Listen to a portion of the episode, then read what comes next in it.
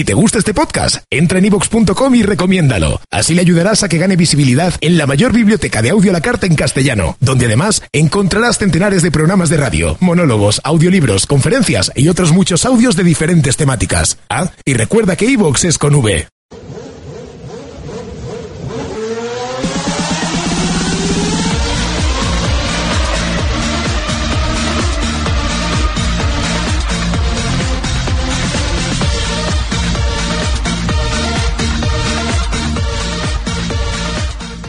Bueno, ya es eh, miércoles porque son las 12 de la noche del día. Eh, pues ya no es 30, es eh, 31. Es 31, espera que voy a contar con los nudillos. Enero, febrero, marzo, abril, mayo, junio, julio, agosto, septiembre, octubre. 31, 31 de octubre. ya de 2012. Esto es Vuelta Rápida GT, ya lo sabéis. Estamos aquí una semana más. El programa que más os gusta de la radio del motor en Gestión a Radio. Curro Jiménez de Escarte Arroyo. Muy buenas noches, ¿cómo estás? Buenas noches a todos, ¿qué tal? Fernando González, ¿qué Aquí- tal? Aquí contando nudillos. Eh, Javier de la Calzada, ¿cómo estás? Hola, ¿qué tal? ¿Cómo estáis? Y bueno, ahora vamos a empezar porque tenemos un programa gordísimo hoy, eh, lleno de cosas, de contenidos. Vamos a empezar con el tema de motos porque tenemos ya campeones del mundo en las tres categorías. Vamos a dar dentro la sintonía de la moto. Y ahora empezamos con la conexión telefónica que tenemos, creo, a Javier Hernández por ahí. Vamos con la, la música esta de la moto, de los bravos.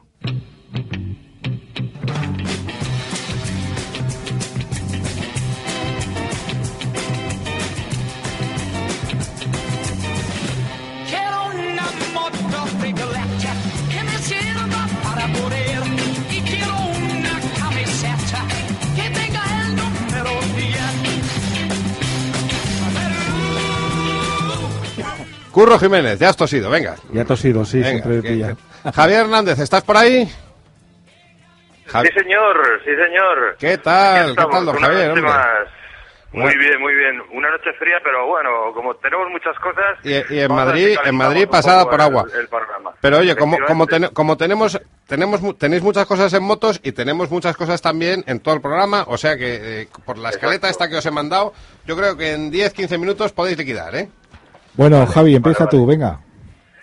Eh, empezamos por el sábado entonces, ¿no? Mejor Sí. que por el domingo. Y os digo por qué.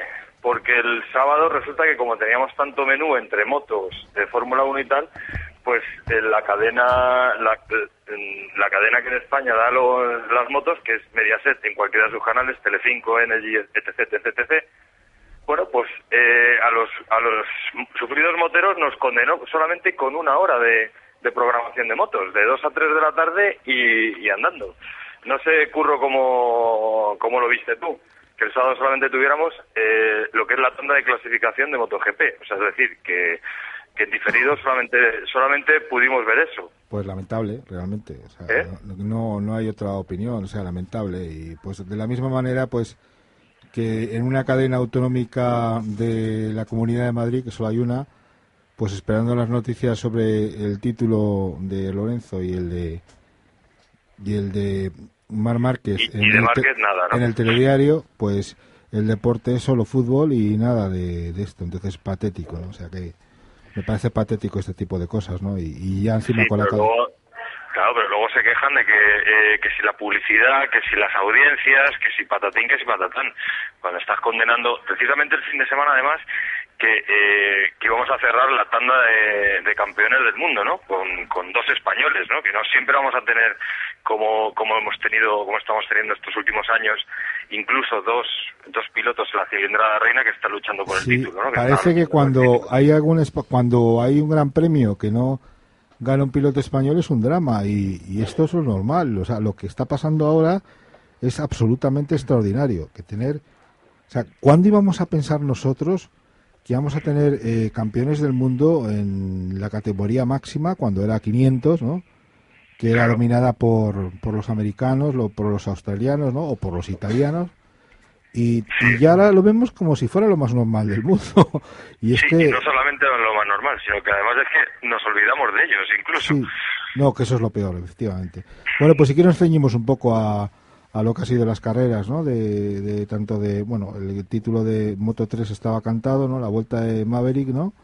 Sí. Y, La cosa es ceñirse, curro, ceñirse. Sí, ceñirse las curvas. Señor director, nos estamos ciñendo al, al guion del fin de semana. Al guion, que hay que aprovechar los minutos que nos lo das. Y aquí por, a- a- ahora más, eh, lo siento, hay un tertuliano sacando fotos, aquí me está sacando fotos del cartón. Joder. No, no puede ser. hombre. A mí también me ha sacado de vez en cuando Sí. alguna. sí, Y, y desde control veo ahí una camiseta alonsista que dan ganas de arrancarse los ojos, pero bueno. Uf, y hace Eh, daño a la vista, quieres decir, ¿no? Sigue, sigue, Bueno, sigue. ¿qué te ha parecido? Yo creo que de Moto 3, la verdad es que victoria de Sandro Cortés, Nah, de hay Moto 3 poco más ya que añadir, ¿no? más- Sí, estaba Eh, ya todo el pescado vendido.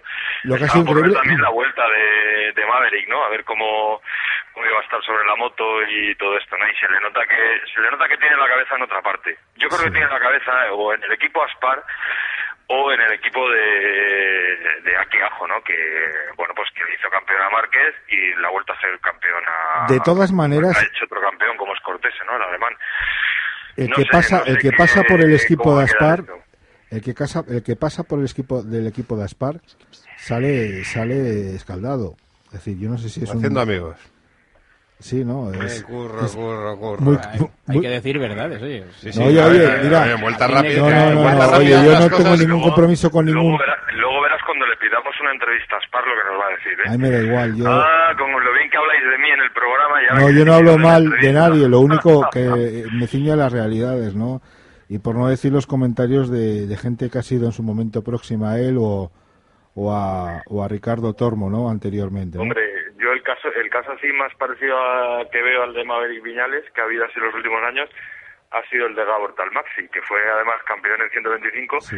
y luego después ha estado el hombre penando por el mundial hasta que ha desaparecido de- del mapa. Bueno, y a Héctor O sea le, va a pasar tres no-. Y a Héctor Faubel le va a pasar tres Lo que pasa que Héctor eh, no ha llegado a, a ser campeón de ninguna cilindrada, ni en Moto 2. Estuvo a punto de ser el también 125. penando. En 125 estuvo a punto, pero yo creo que ya a ese chaval se le pasó un poco el arroz también. ¿eh? Sí. y luego otras cosas por supuesto que ya se mezclan fuera de lo que fuera de lo que son las carreras no porque esto sí que es verdad que tien- tiende a ser un poco disperso fuera de los circuitos entonces eso eh, eso ya en el mundial ya no es como antes que se que si tenías mucho talento lo ponías sobre la pista y lo de alguna manera disimulabas la otra parte no ahora ahora no O sea, Eso hay que tomar- trabajarlo ahora. tomarte unas cervezas el sábado por la noche, como hacían los viejos campeones de 500, y luego subirte a la moto y ganar la carrera. Eso ya Eso pasó no, la historia. pasó la historia.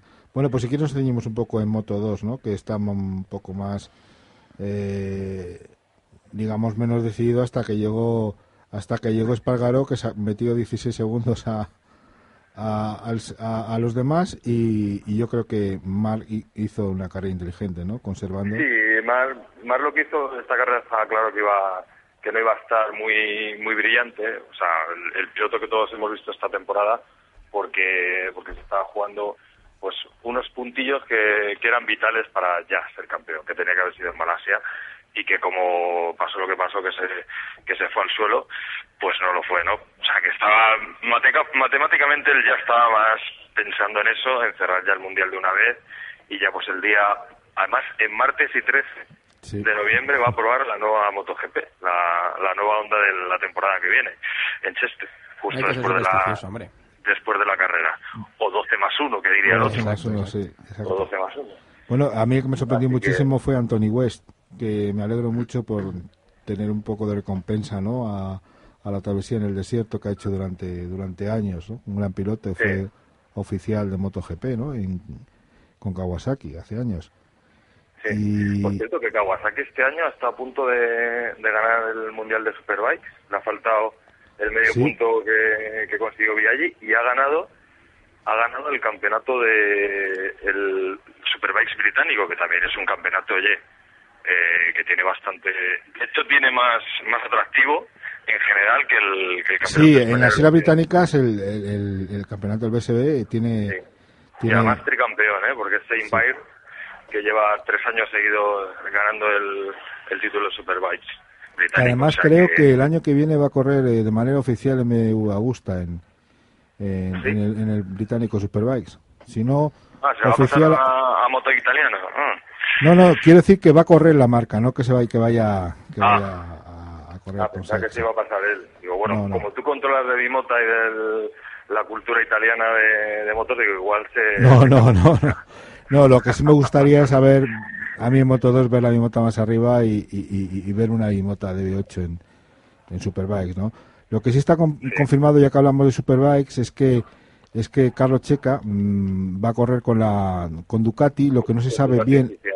Es Creo, creo, por lo menos él sigue teniendo contrato con Ducati oficial porque además Altea se, Saltea se desvincula, el- exactamente. Se va, sí. se va, y es una pena porque el, el equipo que tenía Bevilacqua, Bevilacqua era, es bastante, o sea, lleva ya bastantes años y estaba muy, tenía una pinta ya muy sólida, ¿no? De esos equipos Sí. que dices, joder, que van a estar siempre arriba del todo, ¿no? Pero, claro, los patrocinadores son así, igual que vienen, se van. Y en Sí. este caso, pues se van y él abre el año que viene. A ver qué es lo que lo que confirma Ducati de su presencia o con un nuevo equipo apoyando desde fábrica o un, Sí. equi- o un equipo semioficial o incluso un equipo oficial. A ver, Curro, Ducati a día de hoy, a nivel oficial, ¿dónde está?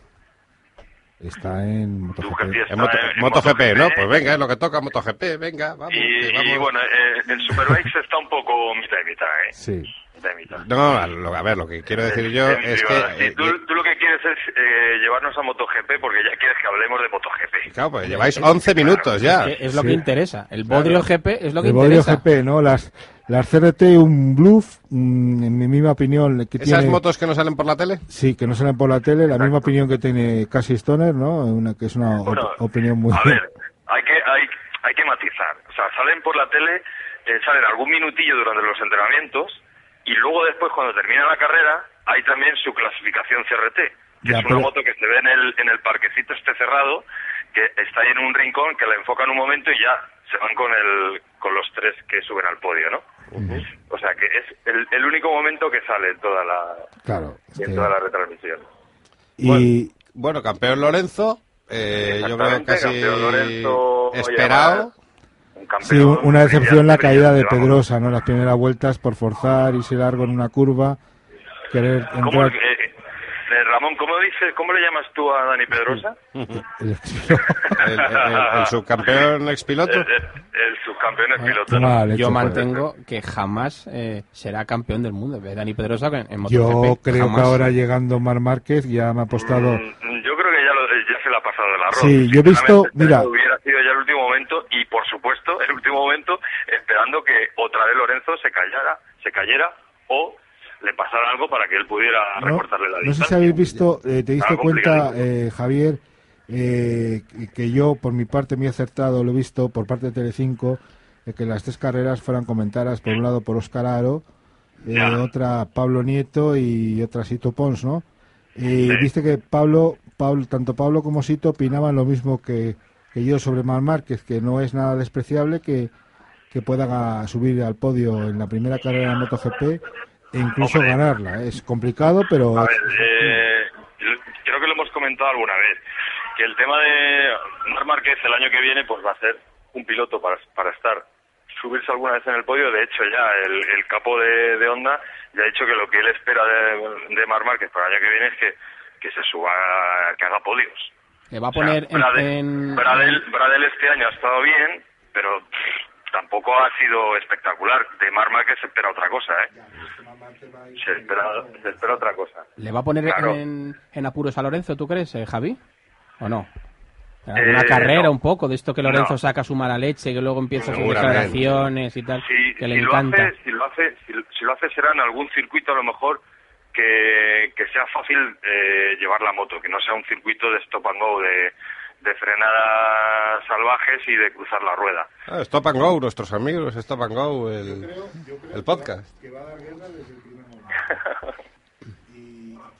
Curro, te oigo muy lejos, ¿eh? Es como si estuvieras al otro lado del, del box de Jorge Lorenzo. ¿Me oyes ahora mejor? Sí, ahora mejor. Sí, es que está el micrófono Oye, que no... Yo quiero una opinión que os mojéis con Rossi. Porque yo estoy. Vamos, yo- vamos, te tengo muchas dudas de qué, qué va a ocurrir el año que viene con Rossi, Mira, si va a ser su último año, si. Yo si tiene creo que Rossi va a tener problemas para subir al podio. ¿Tanto? Sí. Sí. Yo, le- yo le veo luchando por podios, pero no le veo o, no le veo luchando, por supuesto, Pero por el mejor que este año, ¿no? Que ha sido sí, horrible. sí, va, porque tiene una moto. Lo que pasa es que el año que viene Honda va a, ser, va a tener mejor moto, salvo que a lo mejor Yamaha nos, nos descubra algo diferente este invierno, porque la verdad que sí que es cierto que el último tramo de la temporada lo que le ha pasado a Lorenzo es que la moto ha ido mucho más, o sea, con muchas menos prestaciones que la Honda.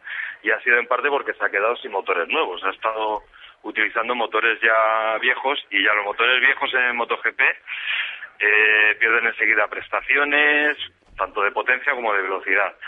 Y la verdad que el último tramo eso lo ha notado. Sin embargo, Honda, pues ahí siempre puede poner más que en el caso de Yamaha, que anda más justa de presupuesto y de, y de desarrollo de, la moto, ¿no?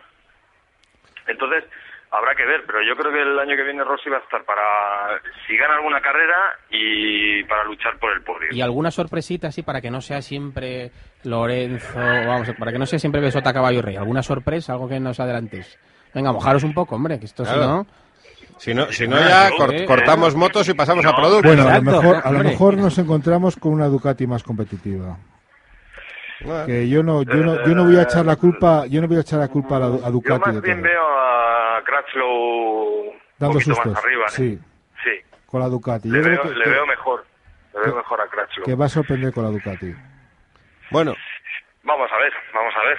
Chicos. Contando más, más cositas ya. ¿Ya se acaban las motos? hombre, 17 eh, minutos. Cada vez más nos dejan eh, menos tiempo. nos más. hemos salido seis minutos de lo planeado, que eran diez. O sea, a ver, aquí... Esto de productos que nos están comiendo el terreno. Vamos, No, vamos, hay que- vamos. A ver, es que solo caliente. vuelta rápida solo tiene una hora. A ver, hay que hacer Por presión en las redes por sociales, cierto, en, por cierto. en el Twitter y en el Facebook. Vuelta rápida y una hora menos en Canarias. Para que nos den una hora más de programa. de motos, ¿eh? ¿Perdón? Que también nos podemos hablar de producto de motos y ya, ya dejamos a, a Furia, a mi tocayo de la calzada también con el tema. Venga, un Sí. apunte supersónico. En cuanto empiece a probarlas yo y, y- y comentemos las pruebas en, en- en- en- aquí en el, en el programa.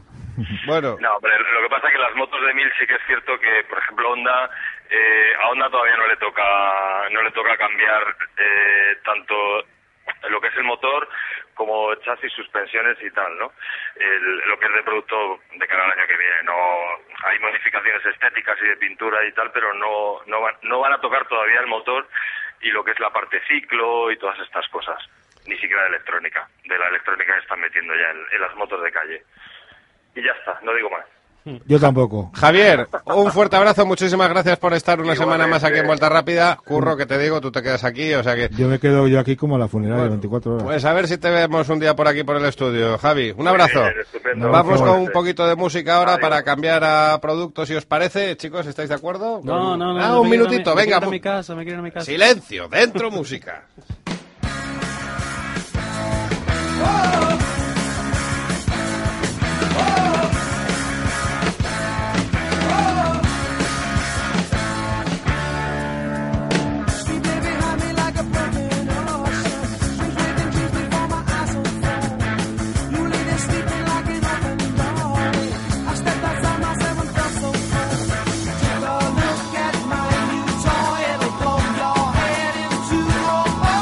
Pues después de haber dejado sonando un ratito a Police y, a- y al amigo Sting, que para algunos es un cansino y para otros es un genio, eh, venga, soltar el rollo de producto. Venga, chicos, Pues adelante, adelante. Hombre, ya era hora porque es lo único interesante de este programa. Que final, sí, ¿no? joder, calzada, que estamos aquí nosotros Aquí, mirando, mirando. Venga, venga, vale. Cal- calzada, ¿en qué coche has venido hoy? ¿En un Lamborghini Gallardo? Eh, está bien, no. Brutal. No, no, no. Os recomiendo que veáis la portada del, del automóvil que sale con un brutal enorme delante. Pero bueno, Bueno, es una portada que le quedan solamente que dos días en kiosco, ¿no? Más o menos. la única pena, la- lo, lo único bueno de, de dejar una portada de automóvil es que la siguiente siempre es mejor. Hombre, la verdad es que la que viene mm, tiene buena pinta, porque domina una comparativa que va a dar mucho de qué hablar. Precisamente uno de los integrantes es en el coche en el que he venido hoy, o sea que tiene buena pinta. En el 208. Peugeot 208, eh, Ibiza, eh, Seat y el último es el, eh, Clio. el, nuevo Renault Clio.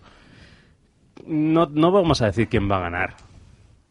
Desde Yo- luego, yo tu pronóstico ha Yo- sido muy, Hace- muy, muy desacertado. hace- Hace- Que se compren la revista, hombre. Hace Claro. 20 minutos yo he dicho, mira, me juego lo que quieras a que gana este. Y me ha dicho, no, error. Y luego he dicho, vale, pero me juego lo que quieras a que queda No, segundo. no he dicho error, también. No he dicho error, he dicho error. Error. Brutal, error, error brutal. Pero bueno, es una comparativa muy, muy al estilo de Autovil, con tres coches que van a ser superventas, tres coches que yo creo que cualquiera de los tres ha tenido la honra de, en sus anteriores versiones, de presentar modelos realmente interesantes. El 208, el anterior 207 GTI, el, el Ibiza Cupra y el Yo creo que cualquiera de los tres, y que veo que te estás liando un poco, Sí, cualquiera, sí, de no, los, no, no, cualquiera de Ha los sido el tres bostezo de curro. Sí, tiene, tiene, unos, tiene, unos ante- bueno, tiene unos antecedentes absolutamente gloriosos, ¿no? No solamente ya en el, en el, en el mercado, en el segmento, en las ventas, sino ya en, en, su, en, el, en, en la fuerza que han tenido y en, la, y, en, y en la impronta que han dejado. Para mí, vamos, me parecen tres coches claves en España que lo siguen siendo y, y lo- y- y la competencia lo tiene complicado para hacerles para hacerles frente no de hecho son los tres más vendidos con clara bueno no con clara diferencia pero sí que sobresale el Ibiza entre ellos. Pero, mm, a ver, me vas a perdonar, a lo mejor lo que digo es una burrada. dilo dilo. Creo que el Ibiza y el Clio, si son unos coches con una trayectoria comercial muy larga, ya, o sea, no estas versiones, me refiero a, a- a lo que es el, el nombre del modelo. Y el 208 bueno pero es- sabemos bueno pero que el- lo que pasa es que sabemos que en Peugeot la nomenclatura va de va de una manera no pero sabemos Ya. quiénes son su- sus hermanos quiénes fueron sus padres y quiénes fueron sus abuelos Y su ¿no? abuelo y su abuelo fue un, fue muy un- gordo. un tal 200 GTI 205 GTI que bueno que a mí a mí desde luego me, me ha dejado huella ese coche es uno de los coches que tenemos todos en mente. que es alucinante, lo pones al lado del 208 y es canijo, canijo. Muy sí, sí, pequeñito. es, eh, además, sobre todo muy ligero, que eso es al final de lo que estamos hablando. Son Bueno, tres modelos que... El R5 y el Clio. Sí, sí, también. Eh, muchas veces el cambiarle de nombre no quiere decir que dejen de... que, que- que interrumpan la dinastía, ¿no? Pero en estos tres casos tenemos a tres plataformas que han albergado mm, coches realmente que han sido la referencia en su segmento. Tracción delantera, poco peso. Eh, coches utilitarios en su en su día, que ahora son casi minicoches, porque los coches no paran de crecer día tras día, pero yo estoy esperando ansiosamente a la comparativa de esos tres modelos, pero en versión GTI, que va a ser la interesante. Bueno, eh, la verdad es que yo también, joder, a mí son los coches que más me, que más me, que más nervioso me ponen, ¿no? Eh, ya solamente pensar en el, en el Clio RS o en el, o el 200 GTI, 205 GTI o, en, o cualquiera, o el FR y tal, mm, va a ser desde luego una de las comparativas estrellas de Autovil. Y ahí sí que eh, puede que la comparativa que hemos hecho esta semana cambie radicalmente, o sea, es que no tiene nada que ver, porque la de esta semana eh, son, nos hemos basado en los 90 caballos, ¿no? Como, como base y, y con motores diésel. Y mm, son coches que son los que demanda el, el gran público, pero a los aficionados lo- nos gusta lo que nos gusta. Oye, ¿el- ¿el Clio Williams va a volver? Eso dicen, ¿no? Hay rumores, ¿no? Que, que habla de ello. ¿Y eso estará por encima del RS? Mm, mm. Sí, ¿no? Bueno, y, y luego está también que no hay que olvidar la, eh, la submarca Gordini, ¿no? De, de Renault, ¿no? Porque está ahí, eh, en Francia quieren venderla, quieren, quieren expandirla y, y desde luego no van a dejar pasar la oportunidad de aprovecharse eh, de un nombre que no solamente es glorioso, sino que es que es absolutamente épico. ¿Que ¿Eso, ¿Eso se pega con los DS o es más gordo? Es más Es más gordo. Más De todas gordo, formas, la, la pena de los últimos DS, perdona segundo que, que interrumpa, es, eh, es Acabado, a nivel un acabado. coche vestido de primera comunión. Vale. ¿Te ha quedado claro? Zasca. Lo que Sí, sí. hablábamos del tuning de baja, digo, del, del premium de baja intensidad. Son coches muy bonitos, pero no deja de ser adaptaciones Hasta de... Joaquín Torres ha hecho un DS, creo, ¿no? No me digas. techo le ha pintado. Mira, eh, un día os tengo ganas de hablar, tengo muchísimas ganas de hablaros de, de- de coches y arquitectos. Hay, hay una literatura detrás de eso impresionante, de grandes arquitectos de los años 30. Entonces habrá que llamar a mi padre. Si- Siento Oye, meter la postilla. Que venga, aquí, que venga. Un auténtico encanta- fanático de los coches. de tenerlo. Oye, más cosas que traéis en Autoville.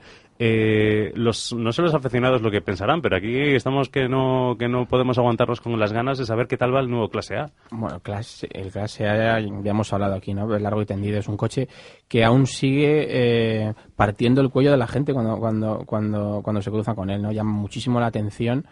Es un coche que va muy bien, muy bien, muy bien. Vas comodísimo delante, deportivo, vas bajito, además en el coche, con el centro de gravedad abajo, que es algo a mí que me encanta. En- las plazas traseras no son lo, no tienen el tamaño deseable, pero bueno, aquí le importa las plazas traseras? O sea, lo importante es, es, es, es lo que se siente delante, ¿no? Y al volante, ¿no? Y eso es fantástico. Que la gente desde no luego se- me, me gusta muchísimo, muchísimo. Que la gente no se impresione cuando vea la portada del viernes de Autoville porque verá el clase A AMG. No es el No, es el paquete. No es el No, no, no. es el, No es el cu- ni el- Mercedes-Benz A45 AMG No. de 335 caballos de tracción total. No. Habrá que esperar para ello. Hay que esperar un poquito, que lo normal es que sacan las, las, bueno, un- en función de la estrategia que tenga la marca, que saca un modelo base, que es el que el de referencia en este caso. Pues bueno, Mercedes no es particularmente prudente en las primeras versiones que sacan. Va a ser un motor con una potencia media, pero irán viniendo, eh, viniendo pues bueno, versiones más elaboradas y más potentes, Y más como será esta, este, este AMG, que yo supongo que su, su target, su objetivo será pues el Golf eh, R, el Bueno, está, Megane RS. estará el 135i también en su punto de mira, estará el, el El S3, A3, el el S3, S3, o sea... mm, Incluso el RS3. El RS3, o sea, sí, sí, aparatos Un gordos, pepino, gordos, un pepino gordos. de narices, vamos. Sí.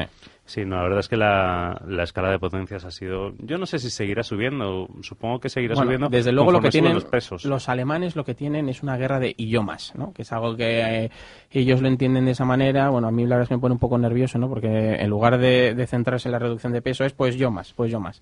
Y bueno, mm, eh, al fin y al cabo eh, ese yo más se nota en el peso, ¿no? Mucho más cuando coges una cartera de curvas y, y le das caña al acelerador, es ahí donde más se nota. No si tiene 450 o 465 caballos. Ujú. La verdad es que a esas, a esas alturas, a esas potencias, realmente 20 caballos más y menos no son relevantes frente a lo mejor a una puesta a punto más deportiva, ¿o no? Exacto. Pero bueno, más, más cosas que son de actualidad durante esta semana. Eh, pues bueno, se ha presentado en los nuevos modelos de Citroën, el C4 Sedan y el Citroën C Elise.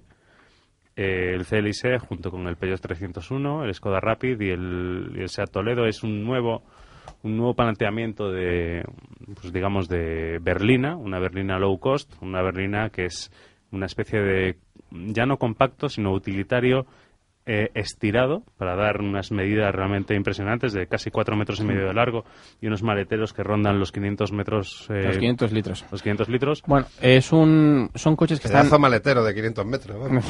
de largo ¿no? como un trastero casi. ¿eh? Bueno, Bueno, con eh, trastero. ¿Qué trastero, ¿Qué qué trastero trastero es tienes tú, compañero? Un trasterazo. Un piso, vamos. un, un día os un invita, piso de un, lujo. un día os invita a mi trastero. Que mm, Menuda fiesta vamos a hacer el trastero de calzado. y nosotros contándolo por aquí en antena. Un trial indoor hacemos. centrémonos, por favor. Eh, estamos hablando de los. Un la- indoor. Trial, trial. Ah, ah, compórtense compórtense No, estos coches, la verdad es que sinceramente a mí me, a mí no me, no me atraen nada, ¿no? Yo entiendo que tienen su público, ¿no? Y que la marca eh, propia, por ejemplo, en este caso Citroën, eh, dice que está pa- destinado a mercados emergentes, ¿no? Entre ellos, eh, hoy hablando con la persona que ha, que ha probado el Celice, ¿no? Que acaba de llegar de París, le pregunto, bueno, ¿y qué tal? Me dice, pues, hombre, es un coche que tiene eh, unos materiales que no son propios de Citroën, una trasera muy discutible y una delantera muy bonita. Pero tiene un maletero que no es del todo grande y eh, que está destinado principalmente a China, Turquía y España. Coño, ya nos meten con... con- Ah, con- es, lo que no iba, es- a- es lo que iba a apuntar, que es que somos mercado emergente. Sí, ya nos no meten somos- en esa, ya nos meten en ese saco que es bastante peligroso y da que pensar. De todas formas, es muy fácil decir que un coche es bueno o malo, pero bueno, tenemos que tener en cuenta que lo- por lo que ofrecen están cobrando entre 13.000 y 18.000 euros. Motores entre 72 caballos y 92 caballos diésel. Es un coche, es un utilitario grande. o Bueno, si arranca, gente- arranca en 13.000, ¿no? Pero, 13.000, sí. pero de, de todas maneras sí que es un, es un precio caro. Bueno, también es verdad que lleva los dos chevrones delante, ¿no? Y eso, quieras que no, eh, da más prestigio que, por ejemplo, eh, le da un, un Logan, ¿no? A, a una persona, ¿no? Pero bueno, son coches que, que cumplen su función, como el Seat Toledo, que no, que no enamoran por su estética, sino por su funcionalidad. Pero la gente tiene que tener muy claro que el le- Seat le- Toledo no es el Eso- Seat Toledo eso- de la anterior generación. Es un coche. Pero esa era una leyenda, diferente. porque es que a mí la, la, la, la publicidad esta devuelve la leyenda. Ah, la publicidad no te creas absolutamente nada. O sea, te están vendiendo, pues eso, tradición. Y realmente, eh, SEAT tiene más tradición que la que puede reflejar en el Toledo. Pero este Toledo no tiene nada que ver con el Toledo anterior. De hecho, no pertenecen ni al mismo segmento. Si Es un segmento luego. cambia la nomenclatura de los SEAT y saca el Sí, SEAT pero- 131. Pero, otra Pero vez, desde luego ha sido un paso en positivo ¿eh? por parte de SEAT, porque es que lo- el, el anterior Toledo era una broma de mal gusto y una metura de pata gordísima, gordísima. Y Sí, así lo han pero- reflejado las ventas. Sí, pero bueno, de todas formas era un nicho que tenía que cubrir y, y cubría con un modelo que Y bueno que está diseñado para ir. mal. Es- mm, lo importante es que no es un mal coche, yo creo que no es un mal coche, pero es un coche de un segmento diferente. Si la gente tiene en la cabeza eso cuando se vaya a comprar el nuevo Toledo, yo creo que acertará, porque es un coche muy barato y muy grande, pero es lo, barato lo mismo, lo mismo que el Skoda Rapid, ¿no? Exacto. Es exactamente el mismo coche. Y luego hay una, una noticia que salió hace poco que, que Volkswagen va a sacar nuevo coche en China. Después de 30 años ha sacado un nuevo Santana. Bueno, la verdad es que eh, si lo comparas con el con el anterior Santana, ¿no? Eh, un- una foto que me has enviado, ¿verdad? Esta Sí, mañana, sí, sí, sí, eh, sí. la- eh, hay un hay un salto espectacular. Es que es un coche del año 1982. Es un, es un Passat B2 eh, con un motor que, bueno, eh, pues muy antiguo. Es, la, es un poco la estrategia que tienen estas empresas europeas cuando quieren producir un coche en China, que es me hago un- una joint venture, hago un- una asociación con una empresa china, en este caso es SAIC, y, y empiezan a vender un coche mm, atrasado en el tiempo para lo que sería Europa, pero que, que en, en- China pues ha sido, pues no sé, si vais, si algún día pasáis por Shanghai, de paso a algún otro sitio, por ejemplo Australia, os daréis cuenta que la cantidad de Passats antiguos que hay. Ahora, en el 2012, se deja de producir y se con- y continúa con este nuevo nuevo coche. No tengo referencias todavía de qué tipo de bastidor llevará, pero los motores que lleva son motores básicos, un, motores eh, 1004 16 válvulas que llevaba el Golf 5 en sus versiones más económicas. Por lo tanto, dentro de ser un coche antiguo, no es un coche tan antiguo. Bueno, no sé si, si lo llegaremos a catar por aquí, ¿no? Pero Hay que irse a China. habrá que irse a China a, a por él, pero tampoco es algo que, desde luego, no es un coche que me motive especialmente. No, no. Bueno, chicos, si- os parece, también habéis tenido vuestra ración de cosa interesante, de producto. Bueno, no ¿Tenéis mal. algo más que contar? Sí, Sí, pero no lo vamos a contar, lo Venga, contamos la semana que viene. 30 segundos. 30 segundos eh, suficiente, ¿no? Eh, a ver, hemos probado esta semana, eh, Ah, bueno, cuenta también lo que me sí. tiene a mí amargado. por ejemplo. Los difuntos. Ah, bueno. Ostras, qué bueno, qué bueno, Ah, bueno, casi se nos olvida. Supongo que, que sabréis que eh, la noche de Halloween se acerca, ¿no? Entonces hemos querido... eh, Bueno, ahí podríamos discrepar ampliamente, efectivamente, ¿eh? Yo, yo soy el primero en discrepar, pero bueno, oye, hay que acoplarse Noche a las modas. Hay que acoplarse a las modas. Hemos hecho un recopilatorio de coches míticos funerarios y la verdad es que hay algunas fricadas dignas de mención. O sea, son cuatro páginas mm, que te mueres de risa. Y, de verdad el, ser humano le ha dado ahí al coco mm, mm, varia- ¿Alguna, ¿Alguna versión Racing? Mm, la verdad es que tiene buena pinta, pero hoy he visto un vídeo en YouTube de cruzadas con un, con un, con un coche funeral, funerario. Es que ya perdemos el que respeto. de verdad que El- son el muerto- buenísimas. El muerto copiloto cantando. La semana pasada, carreras de coches de bomberos. Esta semana, en Autovil, comparativa de coches funerarios. Autovil se está convirtiendo en una revista seria. Sí, sí, Nah. sí. Como, como su director. En Claro, absoluto. que aquí está con nosotros, En- en absoluto. La clave de Autovil es que nos lo pasamos fenomenal haciéndola, por eso. Igual que en Vuelta Rápida, chicos, y si os parece, vamos a hacer una pequeña pausa musical y entramos ahora con el rollo de la competición, que sé que os gusta, lo que nos estáis escuchando ahí en Gestiona Radio y en el iPhone y en el ordenador y todo eso, ¿vale? Dentro música.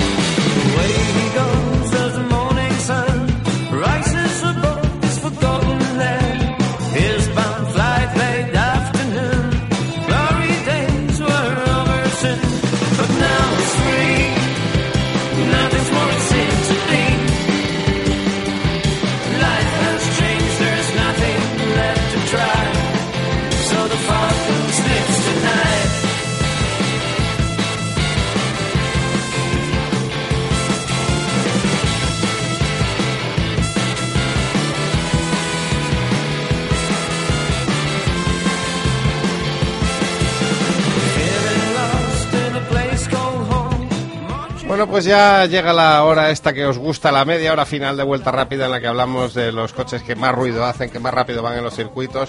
Y bueno, hoy creo que no solo de, coches va a vivir Vuelta Rápida, porque hay cosas mucho más grandes, porque creo que tenemos en el otro lado del hilo telefónico a eh, un viejo amigo de esta casa, de este, de este programa, que no es otro que Iván Cruz, ¿verdad, Iván? Buenas noches. Hola, buenas noches, ¿qué tal? Bueno, encantados de volver a escucharte. Eh, me hubiera encantado llamarte para celebrar contigo un nuevo campeonato de Europa, pero no pudo ser.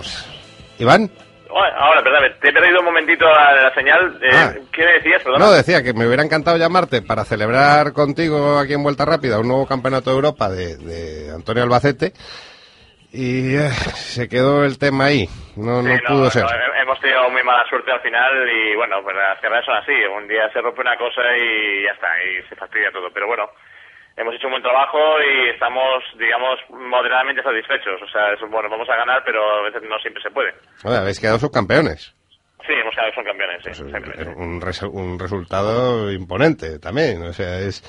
Eh, oye, estar ahí en el, en el top 3 de- del europeo, mm, yo creo que es para estar satisfecho.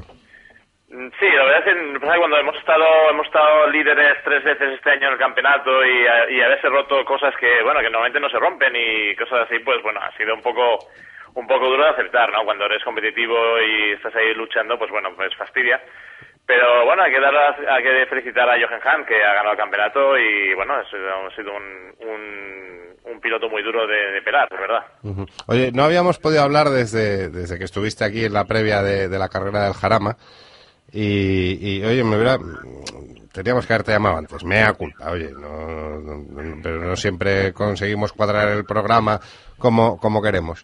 Eh, yo me quedé impresionado porque era la primera vez que iba a una, a una carrera de camiones. Curro también da, da fe que, que- Sí, que sí, estaba. yo, yo me lo pasé. de Y bueno, cine. aparte del trato, que eso daría para hacer un programa entero de lo bien que nos tratasteis allí el equipo CEPSA de, de- de camiones, eh, es impresionante. O sea, yo creo, ¿cómo, cómo, podemos hacer para que se enganche la gente a esta especialidad? Es que es maravillosa. Pues lo que os pasó a vosotros se pasa bastante, bueno, me pasó a mí de hecho, cuando fui la primera carrera de camiones en mi vida en el año 93, en el Jarama, yo pensaba que eran unos señores con pegatinas en el camión de calle y, se, y salían a correr, pues unos locos que cogían su camión de carretera, que es como empezó, digamos, esto, ¿no? Y, y recuerdo ver en unos entrenos libres a un Mercedes oficial, que lo pilotaba Steve Parrish en aquel momento, con 1500 caballos, y nada más verlo aparecer por pista dije, hostia, esto no es lo que yo pensaba. Entonces lo que le pasa a la gente, que me pasó a mí, que os pasó a vosotros, es cuando lo ves en, en vivo, te das cuenta del espectáculo que es y realmente te, te, te enganchas. Además, que la ventaja que tiene con respecto a, a otras categorías es que tú entras en el palo de Jarama o en el palo de cualquier circuito o, o en cualquier momento y tú estás hablando con Antonio Bacete, que ha ganado tres campeonatos de Europa, Uy, creo que hemos perdido a, a Iván por ahí. Eh, tenemos también del- el- en otra en otra línea, oye, aquí esto es el despliegue, tenemos varias líneas, tenemos por ahí a don Carlos Barazal. Muy buenas noches. Muy buenas noches. Estábamos aquí hablando con Iván, se nos ha ido un poquito la comunicación, que bueno, que, comentando el, el- el subcampeonato de, de Antonio, pero hoy hay mucha tela que cortar. Bueno, prácticamente tenemos dos cosas, al menos en, en las cuatro ruedas, que es el Gran Premio de India y la prueba final en Shanghái del Mundial de Resistencia, el WEC, que, bueno, aunque ha sido ganado por Audi, ya creo recordar que en Silverstone ya com- como marca ya tenía el Ya campeonato. lo tenía en el bolsillo. pero no es menos cierto que las tres últimas pruebas ha ha ganado Toyota y bueno pues esto ya lo decíamos el otro día la- la- con motivo de la, de la anterior prueba nos ponen la pista en un 2013 en, en una fecha de junio a mitad de junio en cierto lugar de Francia que se llama Le Mans el circuito de las Artes que puede ser pues una de las mejores ediciones de, de Le Mans de siempre. Así que eh, esto es lo que está consiguiendo Toyota eh, una expectación tremenda ante el duelo que puede haber. Eh, me decía un muy buen amigo que sabe mucho de, Audi, está muy cerca de Audi, que, tampoco era de extrañar este dominio de, Toyota porque al fin y al cabo mm, Audi quiere ganar, como cualquier marca, pero lo que no puede permitirse Audi es plantarse en Le Mans el año que viene con ellos solos que sea un monólogo de, de la marca de los cuatro aros sin, sin rivales. Eh, aunque eso conlleve el riesgo de perder la prueba, que bueno, pues obviamente estos son carreras y, y- y puede pasar cualquier cosa.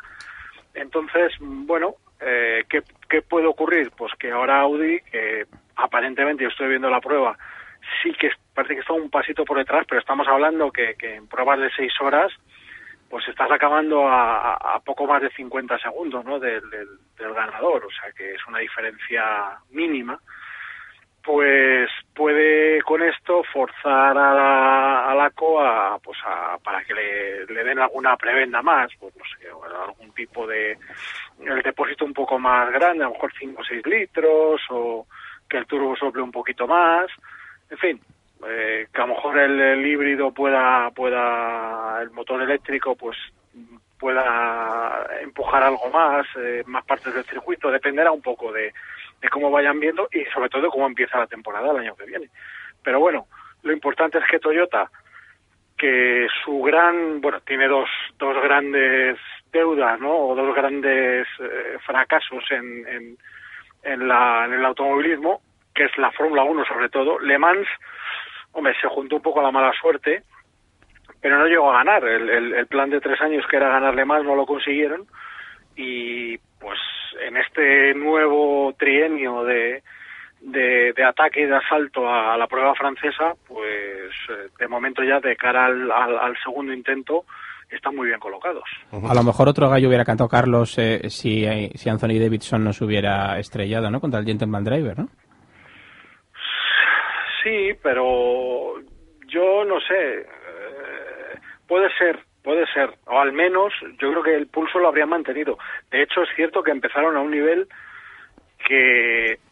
Vamos, yo que estaba allí, estaban en, en, Audi, en el box de Audi, estaban alucinando, ¿eh? Y estaban Eso con unas es. caras eh, de preocupación muy serias. Oye, chicos, Sobre todo... Carlos, perdón un momento. Eh, volvemos a recuperar la conexión Sí. con, con Iván. Iván. Ah, no, no, me dicen que no, me dicen que no, Ah. que se vino, pero se volvió. Es, los temas telefónicos. Continúa, por favor.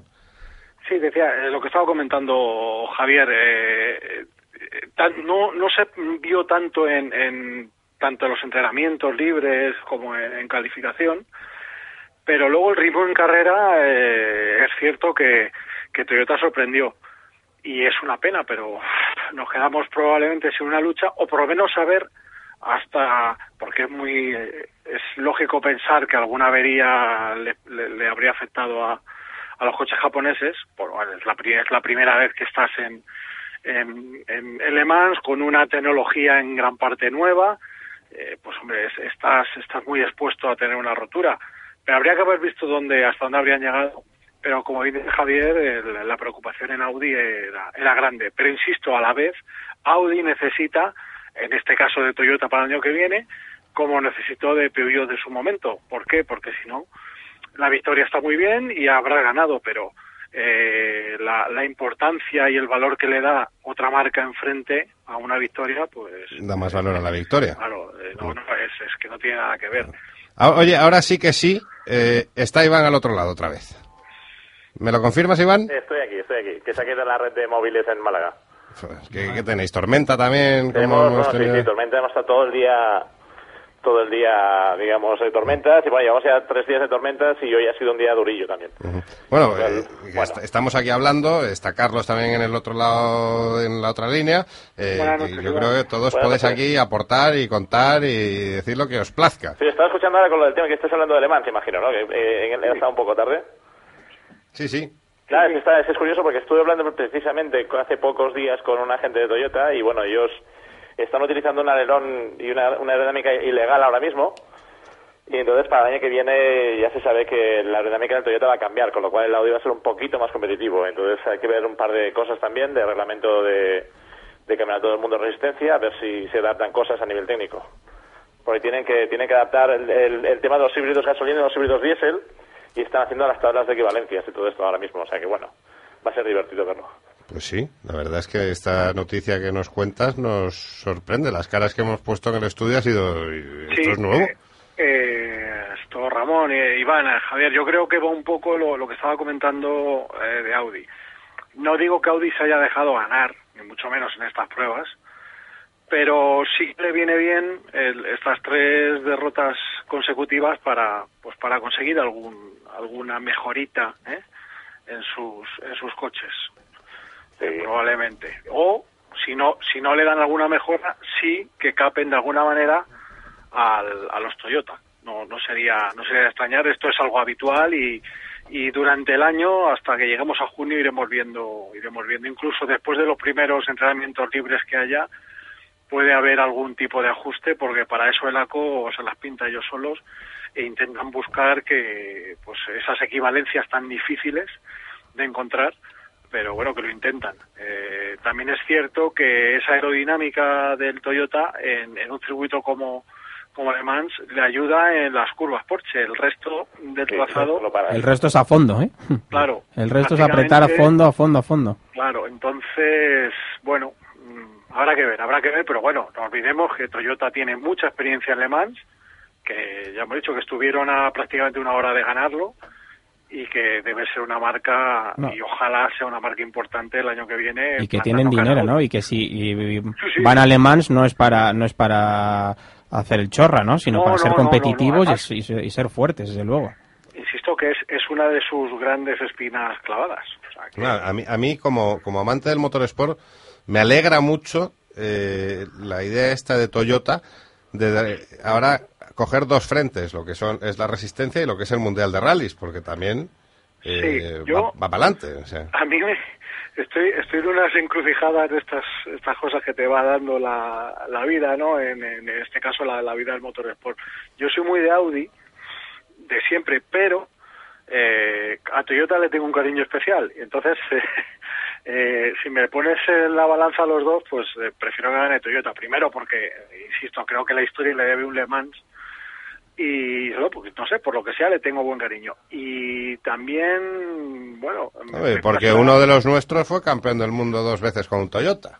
Sí, no, no, bu- bueno, eh, eso eso tiene su parte de peso, pero ya ya viene, ya- es una historia muy muy larga de con un tal Ove Anderson en un Ah, rally de Portugal, sí. incluso antes de que de que llegara Sainz a Toyota, ¿eh? que uno uno es un poco mayor. Y la otra es que en el DTM uno es de Audi, pero también ha tenido, pues por esas cosas que de pequeño ves un BMW 2002 Alpina y te encanta, no sabes por qué, pero te encanta. 2002 TI. Claro, o el TI, claro. Y mm, pues le tengo ese cariño también especial a BMW y ahora BMW ha llegado al DTM, entonces eh, está ahí Audi un poco diciendo... Y por la puerta "Majete, grande, además, ¿eh? Me estás poniendo, sí, pero estás poniendo los cuernos. Y es verdad. Oye, verdad. eh, me consta que también nuestro, nuestro otro invitado, Iván, es un amante de, de la firma bávara. Sí, a mí me gusta, yo soy muy, muy BMW porque, bueno, por el concepto, me, bueno, me gustan los coches evidentemente, pero tracción trasera, motor delantero, pues yo soy bastante, como decía en, su- en sus años mozos Enzo Ferrari, los, los, caballos, los caballos delante del caballero. Y Antonio Albacete bastante tiene además un central, pero M3 estoy pensando precioso. La arquitectura antigua, es lo que me- a mí me gusta, entonces... Bueno, me- soy, soy muy de, de la escuela antigua. Yo también, yo también soy bastante, bastante de Audi, por cierto, ya desde la época de cuando me debutaron en el año eh, 81, 82 en el Mundial de Rallys y bueno, eh, también soy viejo, ya, ya peinaría canas si tuviera pelo, pero, pero la verdad es que sí, sí, a mí me pasa igual. Lo que ocurre es que a diferencia del fútbol, por ejemplo, uno, uno puede ser fan de BMW, puede ser fan de Audi, puede ser fan de Toyota o de Aston Martin, y, entonces, y no es incompatible. Eso Y es lo bueno que tiene. Oye, acabas, acabas de, de- de sacar un tema, esto de, de compartir aficiones, que últimamente, mm, con la especialidad con la que nos metemos ahora, Gran Premio de India, Fórmula 1, mm, está teniendo como, como un mal rollito, ¿no? O sea, aquí no se puede hablar bien de, de, Vettel, por ejemplo, porque parece ser que, según algunos, implica criticar a otros, y etcétera, etcétera, ¿no? O sea, ¿estamos perdiendo quizá en el motorsport en España esto? No, vamos a ver, yo creo que es que al final eh, damos importancia a cosas o a personas que, que no la merecen. Todo, todo debate bien argumentado y bien defendido eh, es respetable. Pero lo que se está viendo, pues eh, no, no lo entiendo. O sea, está pasando con, con Vettel, está empezando a pasar que, que se están polarizando las, las, eh, las facciones, por decirlo así, como ocurrió con Hamilton. Ah, sencillamente. O sea, Son los esto- malos. De Son esto no tiene la culpa ni Red Bull, ni la tiene Vettel, como en su día no la tuvo Hamilton o no la tuvo, no la tuvo Alonso. Esto es así. Entonces, bueno, pues eh, yo creo que al final est- estas, estas batallas bizantinas que no llevan a nada, que no aportan nada encima, eh, yo creo que lo mejor es obviarlas y, y ya está. O sea, más allá del juego psicológico que puedan hacer los pilotos, Claro. como, como está haciendo Alonso, que es lógico, Alonso se siente en inferioridad, porque esto que no se le olvida a nadie, que son carreras de coches, que son carreras de coches de toda la vida, siempre de pequeños hemos dicho, vamos a ver las carreras de coches. Yo jamás he oído, vamos a ver las carreras de pilotos. Ya. Yo no sé vosotros, pero vamos, yo Sí, sí, sí, sí. de la vida. Entonces, son carreras de coches. Entonces, Alonso se siente en inferioridad y tiene que jugar sus bazas. Punto, fin. No, a mí no me parece ni una falta de respeto a Vettel, ni una falta de respeto a Red Bull, ni una falta de respeto a Newey.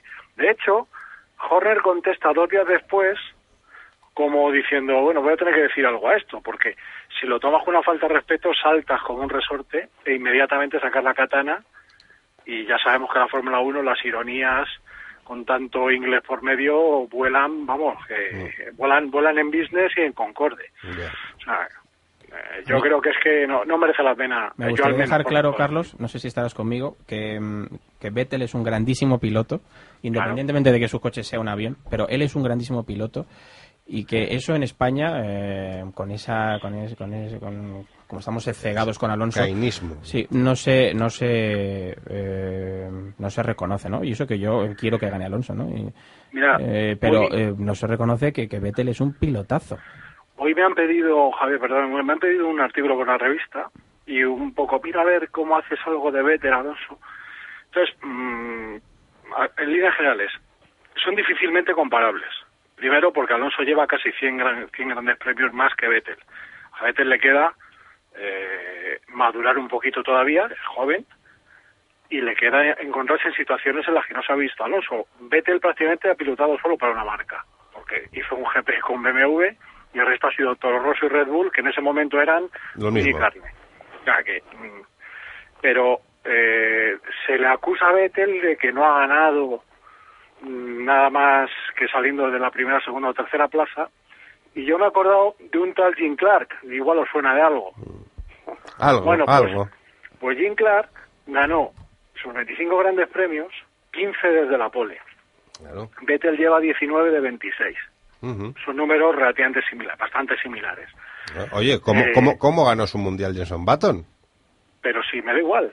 Ah. Si es que me da igual. Lo que quiero decir es que, insisto, que son carreras de coches. Jim Clark podía haber tenido siete títulos mundiales si Lotus no hubiera ido siempre al límite Mm, y hubiera sufrido tantas roturas como sufrió. claro. Pero cuando el coche funcionaba, Clark salía, decía adiós con la manita, como hace Vettel y demás. Y yo no he oído a nadie criticar a Jim Clark. Iván, ¿opinas lo mismo que, que En general, Carlos? sí, y- en general estoy bastante de acuerdo, sí, yo creo que te diría que el 98% estoy de acuerdo, sí, sí. Pero hay un 2% que no. No, la base es que, hay, hay- es que es- muchas veces a mí cuando me, me- había gente me decía, fíjate qué mal es, qué malo es Massa y qué bueno es Alonso, ¿no? Y decías, bueno, es que yo no sé si es malo Massa, y es que yo no tengo eh, su adquisición de datos, yo no sé exactamente qué estrategia de carrera llevan, yo no sé muchas cosas, entonces, Yo creo que hay que partir de la base de que prácticamente la totalidad, quitando a lo mejor un par de ellos, de los pilotos que están en Fórmula 1 son unos pilotazos de tomo y lomo. exactamente. A mí que me digan un señor que ha ganado dos mundiales que no es bueno, hostia, pues no, o sea, podemos decir que me decía ganar más Fernando en 2010 que, que Vettel. Bueno, podemos llegar a una, podemos llegar a una conclusión en un momento dado que quizá no era el mejor del campeonato, pero claro, que un señor no se merece un mundial se me hace difícil de, difícil de digerir. O sea, No, yo- eh, claro. a, a ver, al final eh, es lo que dice lo que estamos diciendo aquí, que son carreras de coches y al final el, que, el que merece ser campeón es el que más puntos saca y punto. Claro, pero además, si, si, si todos estamos de acuerdo, de empezando por el primer piloto y acabando por el último mecánico de todos los equipos, Claro. que Alonso es el mejor piloto de la parrilla. Pero hijo, que son carreras de coches. Oye, y ¿Qué- como, como esto va, va un poquito justo, eh, ¿cómo veis después de India? ¿Otro match ball perdido quizás? Uf, yo lo veo tropas gol salvado. O sea, Alonso hizo Sí. un carrerón para, para seguir vivo. Exactamente. O sea, tú opinas que hablamos en Brasil, ¿no? Eh, yo creo que la carrera decisiva va a ser Austin. Porque Austin le va a permitir a Alonso llegar con vida a Brasil o no. O sea, Ya. eh, en Austin se puede decidir el título, se puede decidir también el en Abu Dhabi, claro, dependiendo de lo que pase. Pero Aust- Austin sitio peleagudo para decidirse un título, ¿eh? Pues no, para, no para decidirse, sino para que Alonso pueda seguir con vida o no. Decidirse, Claro, sí, sí, sí, decidirse. se puede decidir para Vettel, claro, lógicamente. Pero bueno, Ferrari ha ganado un poquito de punta. Eh, pues bueno, aquí podemos entrar en si eso puede ser suficiente para meterse, no digo en primera línea, pero sí en segunda. Eh, bueno, pues parece ser que no, una, hay muchos que piensan que no, yo pienso que sí. Eso, eh, añadiendo además aquí el, el factor el factor Alonso, que no hay que olvidarlo. O sea, Está demostrando que, que- que está por encima de, Manos hay. de- Claro, entonces, pues bueno, y Alonso no se va a rendir. Y eso. Yo, yo estoy eso alucinado eh, llevar- con Ramón Biosca. Eh, Ramón Biosca se ha rendido a la evidencia. Ya que Schumacher está- tuve, que ver, tuve que ver la luz con el bloqueo aquel y que Schumacher no está como tendría que estar. Pero bueno, es, Pero- que es lógico, Ramón. Sí. O sea, lo, de- lo de Schumacher, entre que se ha encontrado también con un coche absolutamente que es un perro, Sí. pues claro, es que eso, eso, eso influye, es que no puedes hacer otra cosa. Son carreras de coches. Vuelta rápida. GT. Son carreras de coches. Buen eslogan, ¿eh? Sin duda. Oye, Entonces, una- bueno, Iván, perdona. dime. Perdona que ya nos quedan nada unos minutitos y quería hacerle una pregunta, no quería dejar a Iván escaparse vivo. ¿Cuándo empezáis, o si ya habéis empezado y me tenéis que corregir, eh, a trabajar para la temporada que viene? Bueno, de hecho empezamos a trabajar para la temporada que viene más o menos eh, antes de la carrera de Jarama, la- del segundo Jarama, digamos antes de- en- ya en septiembre. ¿Mm? y tenemos dos test previsto antes- ah, previstos antes de final de año. Tenemos una, una unidad de uno de los camiones del equipo está, está en Madrid ahora mismo, se está haciendo algunos cambios, haciendo pruebas. Y vamos a hacer un test en el Jarama y un segundo test que no sabremos si será en el Jarama o en Navarra, todavía no, no está... No está, no está, ni tenemos ni, la fecha directamente, pero bueno, haremos un día de, de pruebas y no solo para probar cosas, sino también que queremos que Antonio esté activo, digamos, porque no, Claro. no, es, no es buena idea que, que esté sin pilotar. Y entonces, bueno, eh, vamos a. Como en el Jarama suele hacer bastante frío, esta, esta época del año ya, pues eh, la, la temperatura de asfalto va, va a ser importante, va, vamos a estar probando pistas deslizantes, va, va a haber una serie de cosas interesantes que probar y. Y bueno, más que nada para validar cosas. Además, la rotura, por ejemplo, que tuvimos de dirección en, en Le Mans, eh, nos van a explicar el día 16 que tenemos que estar en Múnich, nos van a explicar qué pasó, porque parece ser que no se ha dado nunca el- esa rotura. Y de hecho, pues los, los ingenieros de MAN se llevaron las piezas rotas para analizarlas en, en los laboratorios de MAN para ver si había algún defecto de fabricación, con lo cual saber si había si podía- eh, ese defecto podía reproducirse en un camión de serie, con lo cual estaban bastante sorprendidos. Y vamos a probar una serie de cosas tanto de fiabilidad como de prestaciones puras. Oye, Iván, pues a ver si cuando vengáis a Madrid para hacer el, el test en el Jarama coincide que es martes y nos acompañas, que lo pasamos muy bien la otra vez. Yo sé que eh, sé que tengo que estar el lunes 19, creo que es. que estamos el día 16 y 17, que es viernes y sábado en, en Múnich. ¿Sí? Y aprovechamos eh, y, y- y- y cenamos con Man, celebramos el, el primer y segundo posición del campeonato de Europa. Y hacemos la fiesta allí en el, en el, en el Man Forum en, en Múnich. Y el sábado estamos eh, otra vez en España. Y el lunes eh, solamente estaré en Madrid. Sí. Lo que no sé si estaré un par de días. Si estuve un par de días, pues me encantaría venir, venir a veros. Vale, pues contamos con ello y tomamos la palabra. Ya, ya vamos hablando. Iván, eh, muchas gracias. A vosotros. Un Un abrazo. Carlos, eh, apuntes rapidísimos que nos quedan dos minutos. Ya no te corto más. Sobre India, dices, Por ejemplo, o sobre lo que viene. sobre lo que viene sobre India, uno, uno de cada. O sobre Juncadella, ¿no? Que está probando... Eh, por Eh. ejemplo, que ha hecho, creo que ha sido tercero al final, Sí. eh, debutaba hoy con el, con el World Series y muy bien. La verdad es que eh, Dani puede no ser un superclase, que habrá que verlo, porque O no esto- Sainz. hasta que no, hasta que no te subes un coche. Esto es lo de siempre. No, no, no, no, de verdad, que, que hay pilotos que no han sobresalido en, en, otras categorías, se suben a un Fórmula 1 y lo bordan, ¿eh? Eh, eh, Y Dani, además, ha sobresalido, o sea, que, y le queda Macao, o sea, que, ojo, ojo, ¿eh? Que tiene un palmarés y tiene apoyo detrás, tiene apoyo detrás, a ver si cae en un buen equipo o, o bueno, he dicho World Series, he dicho GP2, ya no sé lo que Es dicho. GP2, es GP2, sí, Sí. equivocado. GP2, ¿verdad? Pero es que se me ha cruzado. A don Carlos bueno, se le perdona Todo, prácticamente todo. Es prácticamente. Una eminencia no, del motorsport.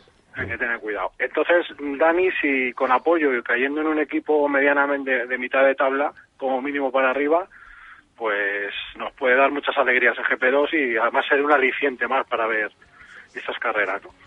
Y volviendo a la, a, la, a la F1 y lo que nos viene, pues lo que decía, eh, obviamente aquí nadie se va a estar quieto, sobre todo de Red Bull y de, y de Ferrari, y tenemos tres batallas royal, Battle Royale, como dicen los ingleses, en ciernes, eh, así que ahí estaremos sin uñas, nos comeremos hasta el codo y disfrutando y sufriendo un poquito también con, con lo que vaya pasando en las carreras. Carlos, ¿qué te digo? Que tenemos que hacer una cena.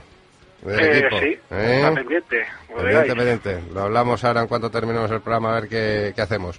Muchas gracias.